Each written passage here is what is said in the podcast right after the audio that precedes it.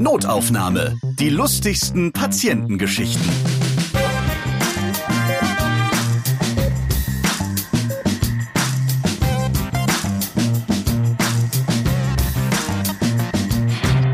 Moinsen, hier ist Ralf Potzus und in diesem Podcast erzählen Mitarbeiterinnen im Gesundheitswesen von ihren lustigen Begegnungen mit ihren Patienten. Schön, dass ihr wieder dabei seid. Ich habe vor ein paar Folgen ja einen Aufruf gemacht, dass ich in diesem Podcast gerne einmal humorvolle Geschichten aus der Psychiatrie hören möchte.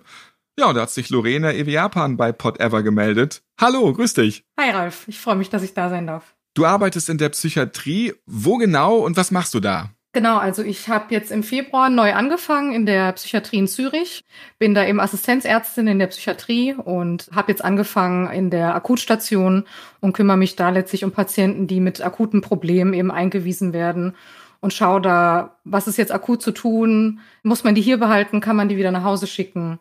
Das ist so mein Aufgabenbereich. Oh, das wollte ich ja schon immer mal sagen. An dieser Stelle begrüße ich auch die Zuhörerinnen in Österreich, und der Schweiz. Liebe Grüße nach Zürich. Und in der Schweiz hören tatsächlich auch 40.000 Notaufnahmehörerinnen zu. Sehr schön, dass ihr das regelmäßig verfolgt und schön, dass wir dann jetzt auch vielleicht dann, du bist ja jetzt angekommen dort, vielleicht in ein paar Monaten dann auch nochmal Geschichten aus der Schweiz hören. Ja, sehr gern. Ich sammle auf jeden Fall ein paar Sachen und dann komme ich gern wieder. Jetzt hören wir gleich erstmal die Geschichten, die du schon hier in Deutschland erlebt hast. Und wenn ihr Ärztin oder Arzt seid im Krankenhaus, in der Klinik oder in der Praxis arbeitet und auch lustige Geschichten aus eurem Berufsalltag erzählen möchtet, ja, dann macht es wie Lorena und meldet euch. Schickt einfach eine Mail an notaufnahme.podever.de. Ihr könnt mich auch gerne direkt auf Twitter oder Instagram kontaktieren. Heute gibt es also Stories von der Psychiaterin. Das freut mich sehr. Und wir reden heute über merkwürdige Zwänge und wie man mit einer bipolaren Störung gleich mehrere Seitensprünge macht. Ja, und dass Gott im Wartezimmer sitzt. Und bei den Zwängen muss ich jetzt direkt mal anfangen, weil das fängt ja im Kleinen an und kann dann tatsächlich immer größer werden, Lorena. Also, dass man dann tatsächlich irgendwann tatsächlich in der geschlossenen sitzt. Bei mir ist es ja so beim Herd. Ja, wenn ich dann das Haus verlasse, dann muss ich mal gucken, aus, aus, aus, aus, aus, aus, aus und, und dann gehe ich dann irgendwann noch raus. Oder dass ich bestimmte Dinge auch so überprüfe. Man fasst dann einmal was an, aber dann muss man es nochmal dreimal, viermal, fünfmal, sechsmal, siebenmal anfassen und dann ist man dann irgendwie auch beruhigt. Fängt es also schon so langsam an, dass ich wahnsinnig werde. Ich kann dich beruhigen. Äh, so kleine Zwänge hat auf jeden Fall, ich würde behaupten, jeder von uns. Man kennt ja vieles von sich selbst. Ich persönlich zum Beispiel, ich muss immer, bevor ich losfahre, mehrmals kontrollieren, ob ich wirklich den ersten Gang eingelegt habe oder nicht. So kleine Sachen begleiten einen natürlich im Alltag viel. es gibt ja auch viele Zwänge, die man so schon kennt, also von an vielleicht schon mal gehört hat. Waschzwänge, Zählzwänge, dass man eben viele Sachen also abgezählt werden muss. Das ist in Extremformen dann natürlich auch sehr belastend für die Patienten. Die müssen Menschen zählen, Autos, die vorbeifahren, zählen. Es gibt auch den Sammelzwang, besser bekannt so als Messi-Syndrom, wo eben einfach alles aufbewahrt werden muss. Und dann hat mir eine Kollegin erzählt von einem Patienten, der einen Berührungszwang hatte. Viele kennen es eher so, dass man dann nicht angefasst werden kann oder nicht angefasst werden möchte. Der Patient hatte das genau andersrum. Der musste immer andere Personen an der Schulter berühren. Das fing bei ihm ganz klein an, eher so bei Leuten in seinem direkten Umfeld, also die er kannte, Familie, Freunde. Und das hat sich dann mit der Zeit aber immer mehr ausgeweitet, auch auf ja, Kollegen, so dass er auch negativ bei der Arbeit aufgefallen ist und dann auch fremde Personen. Das hat ihn natürlich sehr gestört, aber der war nicht bereit, sich schon irgendwie in Behandlung zu begeben. Und es ging dann so weit, dass er eines Tages, weil es sich nicht anders vermieden ließ, in die Bahn eingestiegen ist, weil er schnell irgendwo hin musste und dann in der vollen Bahn saß und dort sich nicht verkneifen konnte, alle um ihn herum eben an der Schulter zu berühren. Jetzt gar nicht mal unsittlich oder sowas, sondern einfach so eine kurze Berührung an der Schulter, was dann aber natürlich sehr negativ aufgefallen ist, dann in dieser, während dieser Bahnfahrt, sodass auch die Polizei letztlich gerufen werden musste. Und ich sag mal, dass der Tropfen, den das Fass dann zum Überlaufen gebracht hat, war es ja auch die Polizistin, die dann gerufen wurde, auch berühren musste. Und dann war es für alle Beteiligten einfach genug und er wurde er eigentlich erst auf die Wache gebracht, aber dort konnte er Gott sei Dank für ihn es glaubhaft darlegen, dass er diesen Zwang eben hat und letztlich hat er das bekommen, was er auch gebraucht hat, nämlich die Behandlung. Aber ja, das war ein sehr spezieller Zwang, so von dem ich auch vorher noch nicht gehört hatte. Ich stelle mir das tatsächlich auch gerade sehr lustig vor, wie dann die Polizistin ihn ermahnt, dass er bitte nicht alle Leute anfassen soll und er dann sagt, okay, aber einmal muss ich sie noch mal ganz kurz. ja. ja. Und oben Auf der Wolke sitzt jetzt gerade Gottlieb Wendehals und summt fröhlich vor sich hin die Stelle und Erwin fasst der Heidi von hinten an die Schulter. Immerhin war es die Schulter. Es gibt ja. ja auch so Zwänge, das ist mein persönlicher Lieblingszwang, als ich davon gehört habe. Da gibt's ja auch immer alle Fremdwörter dazu und so, aber das ist die Angst, mhm. von Enten beobachtet zu werden. Also so ganz skurrile Dinge oder Angst vor Milch, ja. Angst vor zu hellem Licht und so weiter. Also es gibt wirklich alles irgendwie. Also es ist aber immer derselbe Ursprung, von dem dieser Zwang ausgeht, oder? Ja, letztlich schon. Also, wie du es schon sagst, man beobachtet mittlerweile viele Ängste, dieses beobachtet werden von Enten, aber auch Tiere, Menschen. Angst vor Essen habe ich auch schon gehört. Jetzt bestimmte Sachen, Salat oder Knoblauch fand ich auch interessant. Angst vor Körperbehaarung, Angst vor Kleidung. Also letztlich alles, was man sich vorstellen kann, es kann sich mittlerweile zu einer Angst entwickeln. Ja, der Ursprung, es ist nicht ganz klar. Angst ist an sich etwas, das kann als eigenständige Erkrankung sein. Man beobachtet es aber auch bei insgesamt einfach vielen psychiatrischen Erkrankungen quasi als Symptom, was so mit dabei ist. Ja, ist schwierig für die Patienten auf jeden Fall. Ängste sind dann das eine, aber mitunter möchte man ja auch so eine Macht ausüben oder denkt, man hat eine bestimmte Macht über jemanden oder etwas. Was hat es damit auf sich? Ja, das sind dann bestimmte Wahnvorstellungen, die dann auch mit dazukommen. Habe ich auch schon gesehen, ein Patient, der behauptet hat, das Wetter kontrollieren zu können, also sich so ein bisschen auch als Wettergott dann gefühlt hat. Ähm, den, den brauche ich unbedingt nächstes Wochenende. Gib mir bitte seine Nummer. genau, wenn man ihn also aufgefordert hat, das Wetter dann zu kontrollieren, dann ging es gerade nicht, dann hat er keine Lust, aber er war trotzdem fest davon überzeugt, dass es seine übermenschliche Kraft ist. Und bei dem Thema kommen wir dann schon Richtung Schizophrenie, Wahnvorstellungen, Ich-Störungen und ähm, Dabei fällt mir ein, auch gerade beim Thema Schizophrenie, auch eine meiner Lieblingsgeschichten von so Patienten. Es war eine Patientin mittleren Alters, die habe ich in der Studienzeit gesehen. Da war ich gerade neu, auch in der Psychiatrie bei einem Praktikum da. Und an meinem ersten Tag auf Visite war sie eben dort und hat mit einem sehr starken amerikanischen Akzent eben gesprochen, mit er hat dann diverse Sachen von sich gegeben. Sie müsste hier raus, sie muss raus, sie muss heiraten. Ihr Verlobter würde kommen und sie abholen und äh, sie würde den Barack anrufen, also Barack Obama, den sie natürlich auch kennt und der würde auch dafür sorgen, dass sie da rauskommt klar. und sie war auch völlig überzeugt davon, klar. Also es gab diesen Verlobten nicht und auch den Obama kannte sie nicht, um das schon mal vorwegzunehmen. Aber das ging eben ein paar Tage so und dann habe ich sie dann eben wieder gesehen und sie sprach eben plötzlich perfektes Hochdeutsch, was mich sehr überrascht hat, weil ich eben stark davon ausgegangen bin, dass sie eben Amerikanerin ist. Und habe das dann mit meinen Kollegen auch besprochen, die dann auch sehr lachen mussten, weil ich das eben noch nicht wusste, dass sie als Teil dieser Schizophrenie und der Psychose, die sie in dem Moment hatte, eben auch ihre Sprache verändert hat und dann mit diesem sehr starken amerikanischen Akzent gesprochen hat. Das sind eben, finde ich, typische Beispiele dafür, dass die Realität und auch einfach das Verhalten dieser Patienten in der Schizophrenie sich einfach komplett dreht und verändert. Die können dann ja auch perfekt täuschen. Also da stimmte ja wirklich gar nichts perfekt täuschen, perfekt die Umwelt täuschen, sich selbst täuschen. Eben auch dieser Wahn, den wir vorher angesprochen haben, ist eben sehr real. Das hatte ich ja schon gesagt. Der was man vielleicht kennt, Verfolgungswahn, Vergiftungswahn. Auch Beziehungswahn ist so ein Beispiel dafür, dass die Patienten alles, was in der Umwelt passiert, auf sich selbst beziehen. Sie schauen in den Himmel und sie sehen, dass er nur bewölkt ist und denken, das ist irgendwie ein mystisches Zeichen dafür, dass sie heute umgebracht werden. Ich hatte auch einen Patienten, der hat alles, was um ihn herum passiert ist, als Angriff auf sich gewertet. So wie die Müllabfuhr die Mülleimer zurückgestellt haben. Das war ein Angriff auf ihn. Dann haben die Nachbarn irgendwie eine, so eine Lampe im Garten installiert installiert. Die hatte von seinem Schlafzimmerfenster aus gesehen. Das war auch nur, um ihn zu verhöhnen und einzuschüchtern. Hat versucht, sämtliche Leute zu verklagen in seiner Umwelt. Das sind so typische Beispiele, die eben alles auf sich selbst beziehen. Manch ein Wutbürger und diese ganzen Gesellen, die immer nur am Rumpöbeln sind und sich aufregen, vielleicht haben die einfach eine krasse Schizophrenie am Ende mit ihren ganzen Verfolgungswahn und Wahnvorstellungen überhaupt. Ja, ich möchte jetzt nichts Falsches sagen, aber dem einen oder anderen würde ich es eventuell empfehlen, sich mal vorzustellen.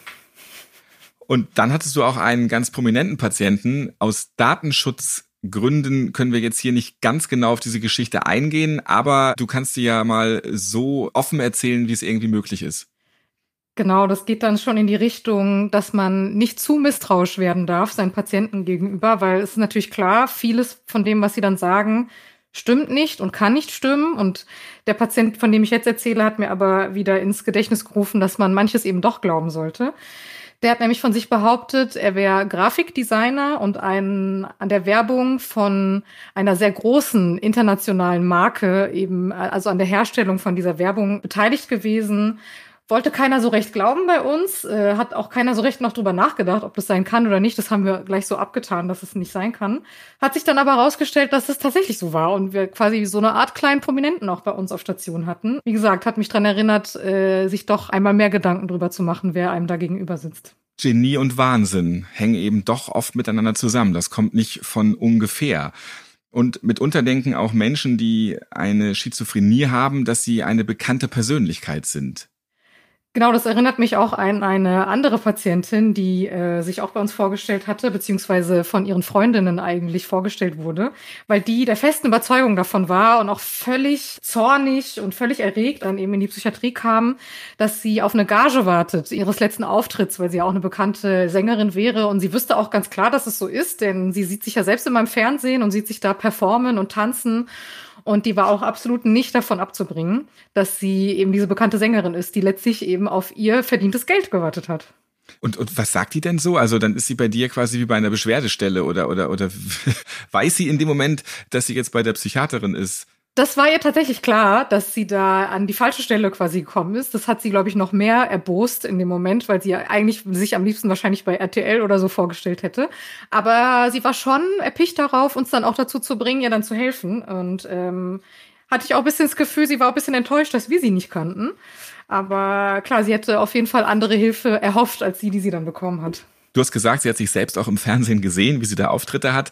Das ist dann ja nicht der Fall gewesen, aber wie sehen die denn dann Fernsehen? Die haben das normale Fernsehprogramm eingeschaltet und dann ist da irgendeine Sängerin bei irgendeiner komischen Talentshow, aber dann sieht sie ihr Gesicht da oder wie muss man sich das vorstellen? Also ganz genau in die Köpfe der Person kann man natürlich nicht sehen. Was man öfter hört, ist, dass gerade Fernsehen an sich bei vielen schizophrenen Patienten solche Episoden im Auslösen, weil letztlich, wenn man sich das mal nüchtern betrachtet, ist es ja auch so, man sieht Menschen in dem Fernseher und als eine Person, die quasi mental auch gesund ist, macht das ja alles irgendwo Sinn. Aber wenn man dann eben anfängt zu halluzinieren, sich Geschichten vorzustellen, ist der Fernseher gerade so ein Objekt, was man gut dafür auch benutzen kann und was dann der, ich sag mal, Imagination ja auch irgendwie zugutekommt in dem Moment. Und ob sie sich da jetzt einfach so gesehen hat, ob sie sich mit jemandem verwechselt hat, man kann es schwer sagen, aber sie war auf jeden Fall der festen Überzeugung, dass sie das ist. Ich finde ja eher, dass lineares Fernsehen sehr oft schizophren ist, aber das ist ein anderes Thema. Werbung. Kurze Frage. Was meint ihr, was das hier ist? Oder was könnte das hier sein? Es ist lecker und es ist von Coro, eure Online-Drogerie. Ja, die haben für euch haltbare und gesunde Lebensmittel in Großverpackung. Zum Beispiel Bio-Quinoa, Bio-Kokoswasser oder geröstete Erdnusskerne. So zum Zwischendurch wegnaschen. Und Coro hat ein deutliches Statement gegen Rabattschlachten und psychologische Verkaufsstrategien. Ihr Transparenzanspruch, ihr könnt den Preisverlauf bei jedem Produkt unter dem Reiter Preisentwicklung nachverfolgen auf www.corodrogerie.de. So, und das hier das sind biogepuffte Mangostücke. Die mag ich von Koro voll gerne. Ja, und die sind im Preis die letzten Wochen gleich geblieben. Seht ihr beim Produkt bei Preisentwicklung. Ja, und da seht ihr auch, dass sich bei der zweiten Tüte, die ich geschüttelt habe hier, das waren die Bio-Reisflocken. Und der Preis, der verändert sich immer mal wieder. Das ist der Coro Transparenzanspruch. Die Online-Drogerie zeigt euch offen und genau, wie die Preise sich verändern. Und das bestehende Sortiment soll möglichst zu einem besseren Preis angeboten werden. Ja, das gelingt. Bei der aktuellen Preisanpassung gibt es eine durchschnittliche Änderung von minus fünf Prozent. Das gute Preis-Leistungs-Verhältnis, das kommt durch die Großpackungen zustande, denn damit kann Coro Produkte günstiger anbieten. Alle Notaufnahmehörer, die kaufen noch günstiger ein. Ich habe für euch jetzt einen 5% Gutschein. Gebt bei eurer Bestellung einfach als Rabattcode Notaufnahme ein auf www.corodrogerie.de. Ein Link dorthin findet ihr übrigens auch in den Shownotes dieser Notaufnahmefolge. Einfach mal draufklicken. Werbung Ende. Welche bekannten oder berühmten Persönlichkeiten saßen denn schon so im Wartezimmer oder von denen du schon gehört hast? Also den Wettergott von vorhin, den hatte ich ja schon erwähnt. Ja, letztlich, man sieht es oft, dass sie dann das Gefühl haben, so übermenschliche, fast mystische Kräfte zu haben, Dinge kontrollieren zu können, anderen auch Gedanken einflößen zu können. Ja, dieser Gotteskomplex, der ist gar nicht mal so selten in so Momenten. Da gibt's ja auch diesen alten Psychiaterwitz, wo jemand beim Psychiater ist und erzählt, ich glaube jetzt nicht mehr daran, dass ich Napoleon bin. Und dann sagt der Arzt, wer hat Ihnen denn das gesagt? Gott. Und dann hört man die Stimme aus dem Wartezimmer. Was soll ich gesagt haben? Also dieser Witz kommt wahrscheinlich aus einem echten Erlebnis. Könnte ich mir vorstellen, ja. Nicht jeder denkt, dass er ein mächtiges Wesen ist, Gott oder so. Mitunter ist man einfach auch selbst Arzt. Genau, sowas ist mir auch begegnet. Und das war auch in meiner Studentenzeit. Da habe ich gerade eine Formulatur, also in unserem Kreis quasi ein Praktikum in der Neurologie gemacht. Und wir waren morgens dann auf Visite, so gegen 8 Uhr. Und haben uns ein bisschen gewundert, weil zwei Patienten völlig unabhängig voneinander ähm, ja sehr irritiert auf unsere Fragen reagiert haben und auch so meinten, ja, äh, das habe ich doch dem anderen Arzt alles schon gesagt. Der war vor so ein, zwei Stunden doch schon da, hab doch alle seine Fragen beantwortet. Ja, bei dem ersten Patienten haben wir uns zwar gewundert, aber wir konnten es noch nicht so ganz einordnen. Und beim zweiten haben uns dann schon ein bisschen Sorgen gemacht und äh, haben es dann auch an die Oberärzte weitergegeben. Es hat sich dann im Krankenhaus rumgesprochen und äh, letztlich hat sich gezeigt, dass da mehrere Patienten im ganzen Haus von solchen Sachen berichtet haben, dass da einer als Normalarzt gekleidet eben ins Zimmer kam, sehr früh am Morgen, aber trotzdem, und dann ja mit denen gesprochen hat. Das hat dann noch ein bisschen gedauert, aber eines Morgens, also so gegen 5 Uhr, hat dann die Pflege tatsächlich einen äh, ausfindig machen können, der durchs Krankenhaus gewandert ist und äh, sich da als Arzt ausgegeben hat. Ja, es hat sich letztlich herausgestellt, das war ein Patient von einer anderen Abteilung, der dann da eben sein Unwesen so ein bisschen getrieben hat. Nicht in der psychiatrischen Abteilung, muss ich nochmal extra dazu betonen. Also der hatte vorher absolut keine Auffälligkeiten. Ja, der wurde dann aber in die Psychiatrie gebracht und dort einmal untersucht kleiner Abteilungswechsel. Dem war halt langweilig. Der war früh wach und dann lag da halt so ein Arztkittel rum. Man muss das auch mal verstehen. Aber es kam zum Glück nicht mehr dazu, dass er den Herzchirurgen assistiert hatte. Ja, interessant. Er hat es offensichtlich sehr gut rübergebracht. Das Charisma scheint ihm auf jeden Fall schon in die Wiege gelegt worden zu sein. So, und da ist ja auch eine bipolare Störung richtig interessant. Das ist so eine, korrigiere mich, wenn ich das nicht richtig sage, aber ich sag mal so eine Kombi aus Depression und Manie. Und wenn diese Menschen in Hochstimmung sind, dann können die richtig die Sau rauslassen. Ganz genau. Die Manie, um das vielleicht noch mal ein bisschen auszuführen, entspricht letztlich genau dem Gegenteil einer Depression. Die Patienten erleben eine Phase voller guter Stimmung, Antrieb, sind total aktiv hat viele Vorteile in dem Moment auch für die Patienten. Die kommen ein bisschen aus dieser depressiven Phase, in der sie vielleicht vorher waren, raus. Sie brauchen weniger Schlaf, sie sind sehr gesellig, haben eine gesteigerte Libido. Und das war das auch, was den nächsten Patienten auch so ein bisschen zum Verhängnis geworden ist. Das war einer Mitte 20, der hatte eben diese manische Phase, hat zu dieser Zeit in einer Partnerschaft gelebt und hat dann in dieser Zeit seine Partnerin eben mit fünf bis zehn, er wusste es nicht mehr ganz genau, Frauen und auch Männern betrogen ist also quasi wie der größte Charmeur der Stadt durch die Clubs getingelt und hat da aufgerissen, was ihm entgegenkam. War, ich glaube, in der Zeit auch relativ begeistert von seinen neuen Aufreißer-Skills und hat auch in der Zeit zusätzlich 20.000 Euro, also ein bisschen verprasselt. War in der Zeit natürlich lustig und schön für ihn. Das Problem ist natürlich, sobald man aus der Phase wieder rauskommt, müssen die Patienten mit den Konsequenzen dann leben, aber ja. Sehr viel Geld verprasst, fünf bis zehn parallele Beziehungen. Wow. Der hat alles mitgenommen, was geht, auf jeden Fall, ja. Auf jeden Fall. Scheint auch sehr multitaskingfähig geworden zu sein in der Phase. Männer, Frauen, egal, da wird nichts stehen gelassen. Ja, weiß man das in dem Moment auch oder äh, schwebt man über seinem eigenen Gehirn? Nimmt man sich selbst gar nicht so wahr? Also ist man wie äh, in so einem Dämmerzustand, wie in so einem Rausch, dass man das einfach jetzt Stunden oder Tage lang gar nicht so merkt, wie man jetzt gerade aktuell ist, was man jetzt gerade so macht. Ich glaube, Rausch trifft es am besten in dem Moment. Ähm, dadurch, dass die Manie auch sehr viele Facetten haben kann, haben die Patienten oft auch einfach Positives davon. Also von dem, dem ich auch gerade berichtet habe, der hat auch erzählt, dass er gerade bei der Arbeit auch sehr hochleistungsfähig war, eben weil er total gute Ideen hatte, quasi durcharbeiten konnte, weil er überhaupt nicht schlafen musste. Der hat tatsächlich eine Beförderung sogar bekommen nach dieser Zeit. Also das hat er zumindest gut mitgenommen. Ja, der Rausch, so wie du es beschreibst, ich glaube, das passt schon am besten. Die wissen vielleicht nicht unbedingt immer genau, was da mit ihnen passiert, genießen es vielleicht am Anfang, aber ich könnte mir vorstellen, dass es viele am Ende dann noch einfach nur noch vorbei haben wollen. Vielleicht hilft die Beförderung ein bisschen dabei, dass die verjubelten 20.000 Euro wieder schneller reinkommen. Kann so ein Zustand auch länger anhalten? Also nicht nur Tage, sondern vielleicht auch Wochen? Das kann auf jeden Fall sein. Das ist bei jedem Patienten natürlich unterschiedlich. Diese Zyklen wechseln sich sehr unterschiedlich ab, aber man hat auf jeden Fall schon Patienten gesehen, die das über Wochen durchgehalten haben, muss man ja fast sagen. Also wenn man da so ein bisschen, ja, das irgendwie steuern kann, dann kann man ja richtig loslegen, auf jeden Fall. ja, und dann kommen wir jetzt noch zur multiplen Persönlichkeitsstörung. Das heißt, da ist man gleich mehr. Wer bin ich und wenn ja, wie viele? Ja, multiple Persönlichkeitsstörung, genau, ist weiterhin ein bisschen umstritten auch in der Psychiatrie, wird auch mittlerweile unter einem anderen Namen geführt. Aber so das Eindrücklichste, was ich da gesehen habe, war auch eine Patientin Mitte 20, die eben angegeben hat, im Jugendalter auch verschiedene, also vier bis 16 verschiedene Persönlichkeiten gehabt zu haben, mit sehr unterschiedlichen Charaktereigenschaften, die dann zu unterschiedlichen Zeitpunkten auch in den Vordergrund getreten sind. Und eine sei eben besonders dominant gewesen, die hat sie Happiness getauft. Die war am Anfang sehr lehrreich und sehr beschützend, fast wie eine große Schwester. Das hat sich im Laufe der Zeit aber auch verändert, wurde zunehmend aggressiver und auch gewalttätiger. Und mit 16 kam es dann zu einem innerlichen Krieg mit dieser spezifischen Persönlichkeit und die hat sie dann nach eigenen Angaben getötet und sich so ein bisschen von ihr dann frei gemacht. Hat seitdem aber auch so ein bisschen betrauert, dass diese Persönlichkeit dann weg ist.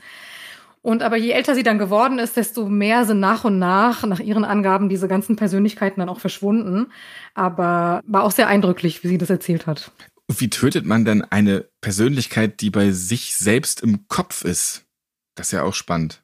Ja, sie hat das als einen richtig physischen Kampf berichtet, so wie sie das erzählt hat, was auch mit großer Anstrengung verbunden war. Sie wollte mir nicht genau anvertrauen, wie sie sie jetzt umgebracht hat. Ich vermute mal, dass zumindest im Kopf sehr viel Gewalt dabei war. Aber es scheint eine Art physischer Kampf gewesen zu sein. Sie hat es immerhin geschafft, dann von diesen 14 Charakteren das zu reduzieren auf 13. Und bei 13 kann manch ein Zwangspatient vielleicht auch wieder sagen, oh nein, 13, das bringt doch wieder Unglück.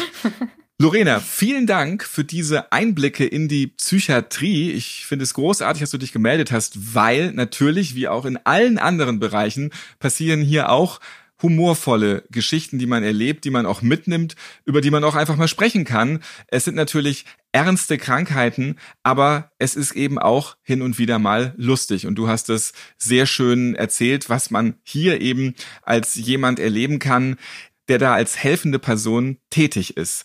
Und bevor man Psychiaterin werden kann, muss man ja auch sehr, sehr lange studieren und sehr lange dafür arbeiten. Wie lange dauert das alles insgesamt? Genau, ich habe knapp sieben Jahre studiert und äh, bin eben jetzt Assistenzärztin in der Psychiatrie. Aber bis ich mich quasi voll ausgereifte Psychiaterin auch nennen darf mit dem Facharzt, dauert es nochmal fünf bis sechs Jahre. Ich wünsche dir ganz viel Erfolg dabei, auch dann beim großen Umzug, wenn es denn jetzt abgeht in die Schweiz. Und dann freuen wir uns vielleicht bald auf Schweizer Geschichten. Mal gucken, wie die da so ticken oder auch nicht so richtig ticken. Notaufnahme könnt ihr auf allen Podcast-Plattformen hören, zum Beispiel auch bei Fio, Deezer oder Castbox. Ich bin Ralf Potzus und ich freue mich, wenn ihr diesen Podcast abonniert und weiterempfehlt, liked und natürlich wieder hört. Bis zum nächsten Mal. Notaufnahme. Die lustigsten Patientengeschichten. Ihr seid Ärztin, Arzt oder Arzthelfer, ihr arbeitet im Gesundheitswesen, ihr habt auch unterhaltsame Geschichten mit Patienten erlebt? Dann schreibt uns gerne an notaufnahme.podever.de. Und nächstes Mal hört ihr. Wir hatten dann einen neuen Mitpatienten bekommen. Das war ein kleiner Junge, der ziemlich verhaltensauffällig war. Im Aufenthaltsraum waren so Sitzmöglichkeiten, es waren so würfelförmige Hocker und fing der kleine Junge auf einmal an, die auf uns zu werfen. Also wir waren zu dritt da in der Sitzzeit.